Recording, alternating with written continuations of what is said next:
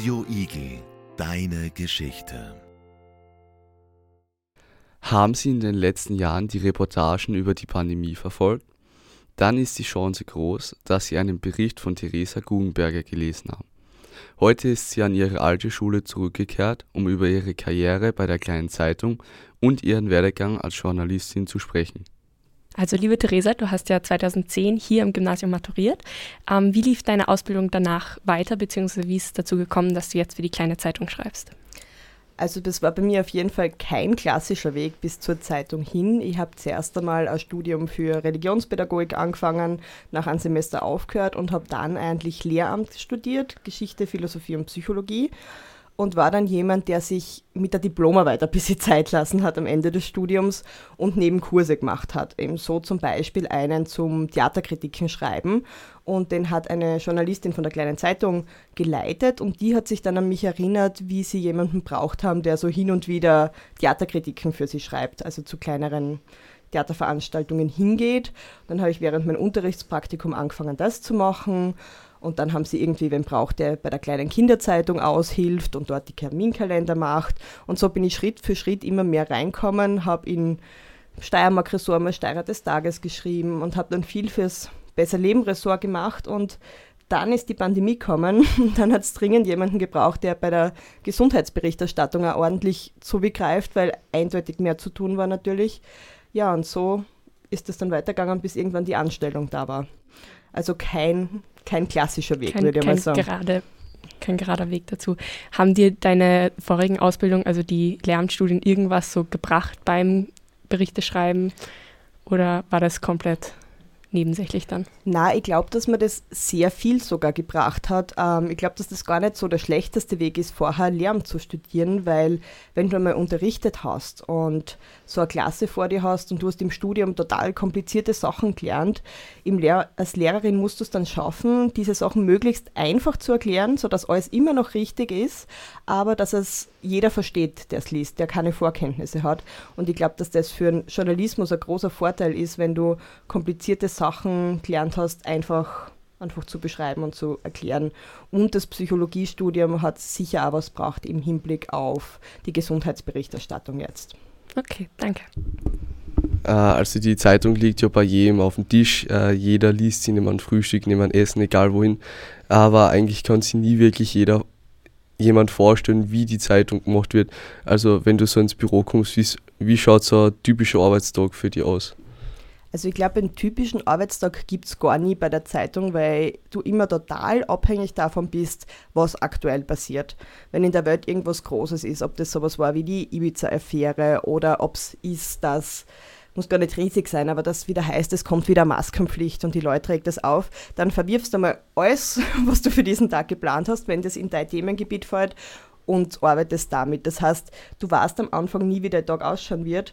Grundsätzlich ist es viel mit Leuten sprechen, also Interviews entweder am Telefon oder persönlich führen, viel vom Computer sitzen, weil du recherchierst zu verschiedenen Themen, weil du dort schreibst, ähm, ja genau, und dann Artikel für Online, für Print verfassen. Ähm, und es ist auf jeden Fall immer auch Teamwork, weil du brauchst einen Layouter, der dir die Seiten schön zeichnet, der dir das gestaltet, wie dir das ausschaut. Es braucht einen Printchef, der entscheidet, was die wichtigsten Geschichten für den Tag sind. Also es ist immer viel, viel mehr Teamwork, als man vielleicht glauben mag.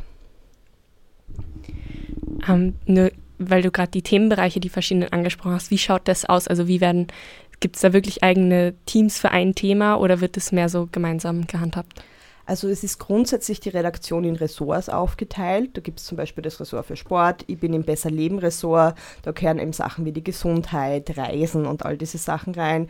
Es gibt dann das Steiermark Ressort, die Innenpolitik, die Außenpolitik. Das heißt, so die großen Themenbereiche sind schon auf verschiedene Leute aufgeteilt und im Prinzip wird dann täglich in Sitzungen am Vormittag geschaut, was sind die großen Themen des Tages, wer hat welche Idee für eine Geschichte und dann wird aufgeteilt, wer was macht an diesem Tag oder an den nächsten Tagen. Wenn man eben für die Zeitung schreibt, äh, wie du vorher schon gesagt hast, äh, hat man sehr viel Kontakt zu den Kollegen. Äh, man ist sehr viel im Internet unterwegs. Liest du privat die kleine Zeitung, für die du eben schreibst, oder liest du eher mehr Konkurrenzzeitschriften wie die Krone oder ähnliches? Also es ist auf jeden Fall beides. Ähm, man schaut natürlich die eigene Zeitung gern an, weil man auch wissen will, wie hat sich der Printchef dann entschieden? Was ist jetzt auf die Titelseite kommen?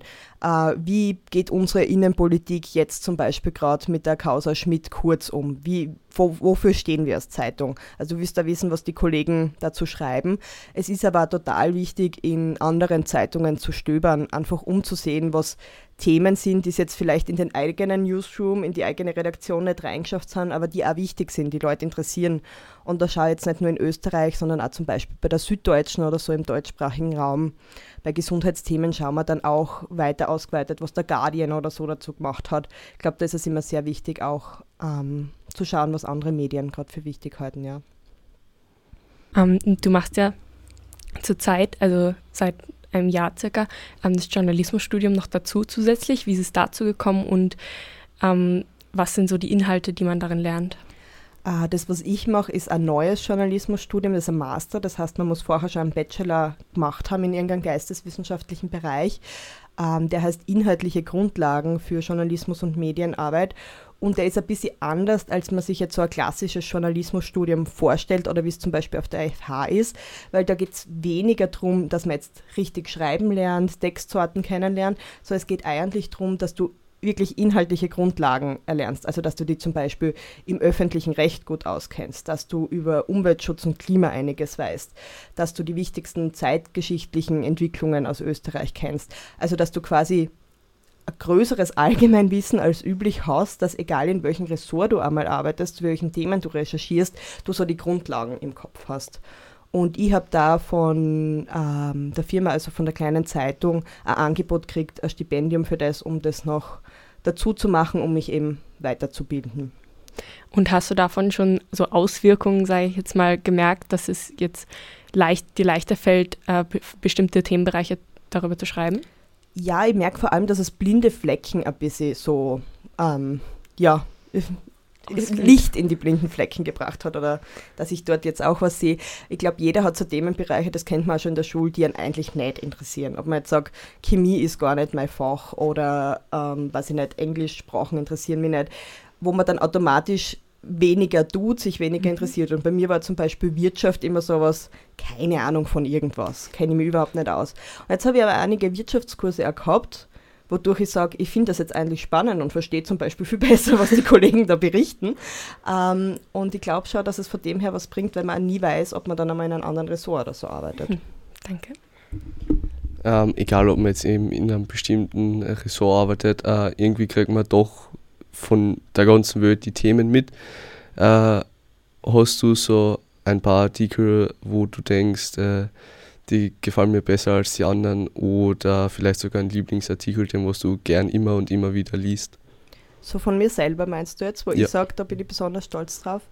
Hm. Für mich sind es immer die, die ich mit Menschen gemacht habe. Ich habe in der Gesundheitsberichterstattung das Glück und jetzt mache ich also ein bisschen die Themenbereiche Familie, dass ich da so Patientenporträts machen kann oder Familienporträts, wo mir Leute ihre Geschichte erzählen. Und da habe ich zum Beispiel einmal eins gemacht äh, mit einer Familie, wo die Tochter Antonia das Down-Syndrom hat und die aber so den Ton angibt in der Familie und im ganzen Umfeld und einfach das Artikel gewesen, wo es darum gegangen ist, einfach zu zeigen, wie es normal das, ist, normal das sein kann, dass in der Familie jemand Down-Syndrom hat und wie das Leben trotzdem funktioniert. Äh, und das sind so irgendwie die schönen Geschichten, ähm, weil du so schöne Begegnungen mit Leuten hast, zu denen du sonst nicht kommen kannst, weil das alles irgendwie sehr emotional ist. Also die Geschichten mit Menschen sind die, die, die ich selber mag, wo ich vielleicht noch einmal hinblätter und die später noch einmal lese. Also im Prinzip Sachen, die was man vielleicht jetzt nicht immer im Alltag hat, sondern einfach durch die Arbeit jetzt mitkriegt und erleben darf. Genau, einfach diese Möglichkeit, Menschen und, und Realitäten einfach kennenzulernen von anderen Menschen. Ich habe eine Geschichte gemacht mit einem Markus aus Wien, der einfach mit 45 beschlossen hat, äh, einen jungen Mann, also mit der ungefähr 18 war, als Sohn quasi aufzunehmen, der aus dem Iran hergeflüchtet ist und die haben einfach erzählt, wie das in ihrem Leben passiert ist, dass sie von einem Tag auf den anderen eigentlich Vater und Sohn waren. Das war nicht geplant, keiner wollte adoptiert werden, keiner wollte, die haben sie kennengelernt und das irgendwie haben, haben sie festgestellt, es ist wie eine Papa-Sohn-Beziehung. Und das sind so spannende Geschichten, wo man einfach Leute kennenlernt, zu denen man sonst nie kommen würde. Du hast vorher ganz kurz so Thema Gesundheit äh, angesprochen, eben, dass du darin viel schreibst und in dem Ressort bist. Ähm, und du hast ja auch vor kurzem den österreichischen Gesundheitskompetenzpreis im Bereich Medien gewonnen. Ähm, erstmal Glückwunsch dafür. Dankeschön. Und weiter eben, wie hast du dich gefühlt, als du die Nachricht gekommen bist? Hast du es erwartet? Hast du gedacht, dass das passieren könnte? Also für mich war es eine sehr lustige Geschichte, weil wenn ich mit was nicht gerechnet habe, dann damit. Und das war Freitagnachmittag, ich war schon müde, weil eigentlich gehofft, dass ich bald heimkommen kann. Mich gefreut, dass ich das Wochenende mal keine Uni habe. War gerade unten noch einen Kaffee holen mit einer Freundin, bin wieder rauf und sehe noch ein E-Mail und denke mir, wie zum Kuckuck will da jetzt am Freitagnachmittag noch was von mir, lasst es mir in Ruhe. Dann habe ich es aufgemacht. Gratulation zum Ge ich weiß was. Und dreimal gelesen und dachte, irgendwas verstehe ich nicht. Die Anna, gute Freundin, hergeholt, kannst du das bitte lesen und mir sagen, ob das wahr ist. Also ich habe es nicht ganz glauben können für die Kurzfassung für das Ganze. Uh, und dann war es natürlich ein schönes Gefühl. Mit der Artikelreihe, da geht es ja nicht nur um einen Artikel, sondern du hast eine Artikelreihe zu psychischen äh, Krankheiten geschrieben. Äh, also, dass es eben kein Tabuthema sein soll. Äh, eben, wie ist es überhaupt zu der Idee gekommen? Ich meine, viele Autoren und Autorinnen sagen immer, sie lassen sich gern vom Umfeld inspirieren. War das bei dir äh, eben auch so? Oder sagst du, es hat eine Story gegeben, die was sie berührt hat und du hast gesagt, ich möchte darüber schreiben? Also es ist sicher auch mit den, aus den Erfahrungen kommen, die ich im Leben gemacht habe. Ich habe zum einen im Beruf, wenn ich eben mit Leuten für Artikel gesprochen habe, aber auch so im privaten Umfeld gesehen, dass Menschen, die an psychischen Erkrankungen leiden, stark darunter leiden, dass es so ein Tabuthema ist und dass es echt stark stigmatisiert ist, dass die sich deswegen einiges anhören müssen. Und dass das negative Folgen hat, weil zum einen die Leute dann sich nicht trauen, in Behandlung zu gehen, weil sie Angst haben, dass sie diesen negativen Stempel aufgedrückt kriegen, dass dann irgendwer sagt, hey du Psycho oder sonstiges, weil die Leute sich einfach nicht auskennen. Oder dass die Leute sich auch gar nicht verstehen und checken, dass irgendwas gerade nicht passt, weil sie sich auch einfach nichts wissen über diese Krankheiten und auf der anderen Seite die, die es wirklich schaffen, sich zu behandeln, also behandeln zu lassen, ähm, dann oft eben mit Vorurteilen konfrontiert sind, sich teilweise sogar Beschimpfungen anhören müssen. Und ich habe mir gedacht, jeder Schritt, ähm, ein bisschen über diese Krankheiten aufzuklären, damit die Leute mehr darüber wissen, damit es normaler wird und damit man das öffentlich zugeben kann, ist ein wichtiger und deswegen war die Idee, sich so die großen Krankheiten, die am meisten verbreitet sind oder die man auch vom Namen her kennt, einfach ja, ein bisschen zu erklären. Danke, das wäre es jetzt mit unseren Fragen und danke, dass du dir Zeit genommen hast.